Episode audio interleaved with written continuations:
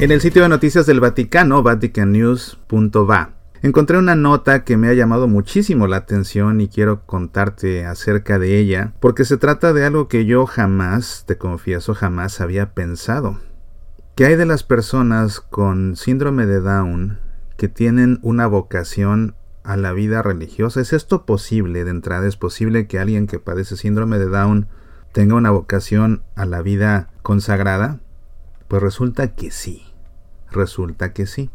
Y resulta que existe una comunidad de vida contemplativa cuya mayoría de monjas son monjas con síndrome de Down. Esta comunidad es la única en su tipo porque es la primera en su tipo. Aunque ya tiene sus años, en 1985 una religiosa, la Madre Lina, se dio cuenta de que no había congregaciones que acogieran a las personas con síndrome de Down que sentían una llamada al Señor. Visitó varias comunidades y no, no encontró. Y se topó con una joven de nombre Verónica que tenía síndrome de Down o que tiene síndrome de Down y ella la inspiró para comenzar. Es decir, si no existe una congregación, ¿por qué no fundamos una? Y así la Madre Lina junto con Verónica iniciaron esta congregación, las pequeñas hermanas discípulas del Cordero. Todo esto sucede en Francia. En 1985 son solo ellas dos, así que se van a vivir a un departamento y eventualmente se unió otra joven también con síndrome de Down, así que cinco años después, en 1990, le pidieron las monjas al arzobispo de Tours que las reconociera, que las reconociera originalmente como una asociación pública de fieles laicos. Más adelante, el arzobispo de Tours de aquel tiempo llegó a ser cardenal y esto fue de mucha ayuda porque él fue quien promovió y defendió su caso en Roma para que se les diera oficialmente su primer reconocimiento. En 1995 ya eran más hermanas, así que tuvieron que mudarse, ya no cabían en ese departamento, se cambiaron incluso de ciudad. El arzobispo de la nueva ciudad donde se establecieron, Leblanc, las acogió con mucho afecto y también él contribuyó para que su causa siguiera progresando en Roma, con el propósito de que finalmente tuvieran el reconocimiento como un instituto religioso contemplativo y lo consiguieron en 1999. Como te digo, es una congregación que ya tiene sus años. Actualmente son 10 las monjas que pertenecen a las hermanitas discípulas del Cordero, dos de ellas tienen pleno uso de sus facultades, una es la Madre Lina, la superiora, y las otras ocho tienen síndrome de Down.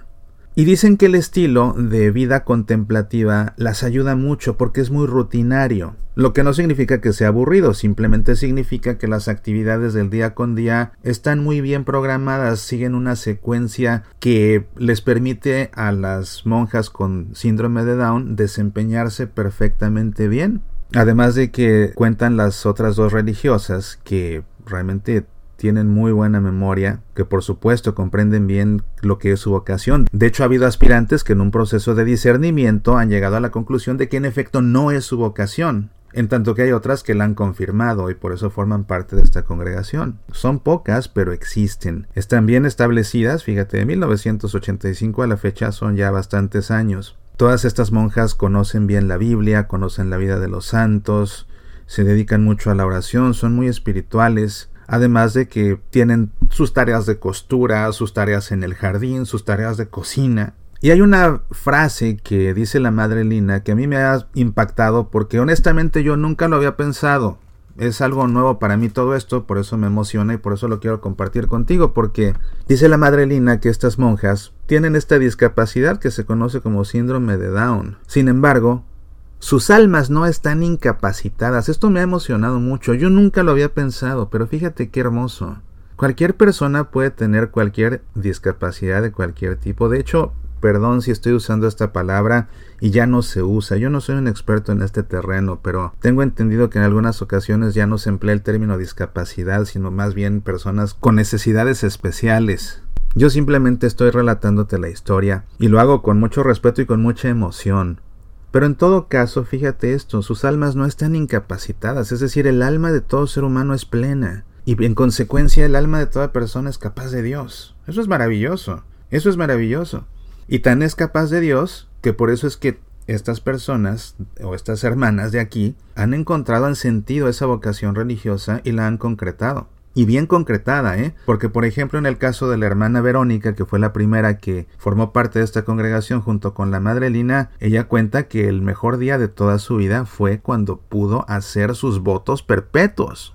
Y pues bien, esa es la noticia. No es algo nuevo. Dentro de la historia de la iglesia, pues sí que lo es, lógicamente. En 20 siglos, 21 siglos de iglesia católica, lógicamente que es algo nuevo. Sin embargo, en el correr de estos últimos años, pues ya no es nada nuevo desde 85 para acá. Como quiera que sea, es la única congregación de este estilo, porque es la primera. Y pues bien, quizás esto abra las puertas a que más adelante se funden más congregaciones de este tipo, o bien a que las otras congregaciones, en especial las comunidades de vida contemplativa, sepan adaptarse para acoger en su comunidad a monjas o a monjes con síndrome de Down que sientan el ardiente llamado en su corazón de consagrarle su vida a Dios.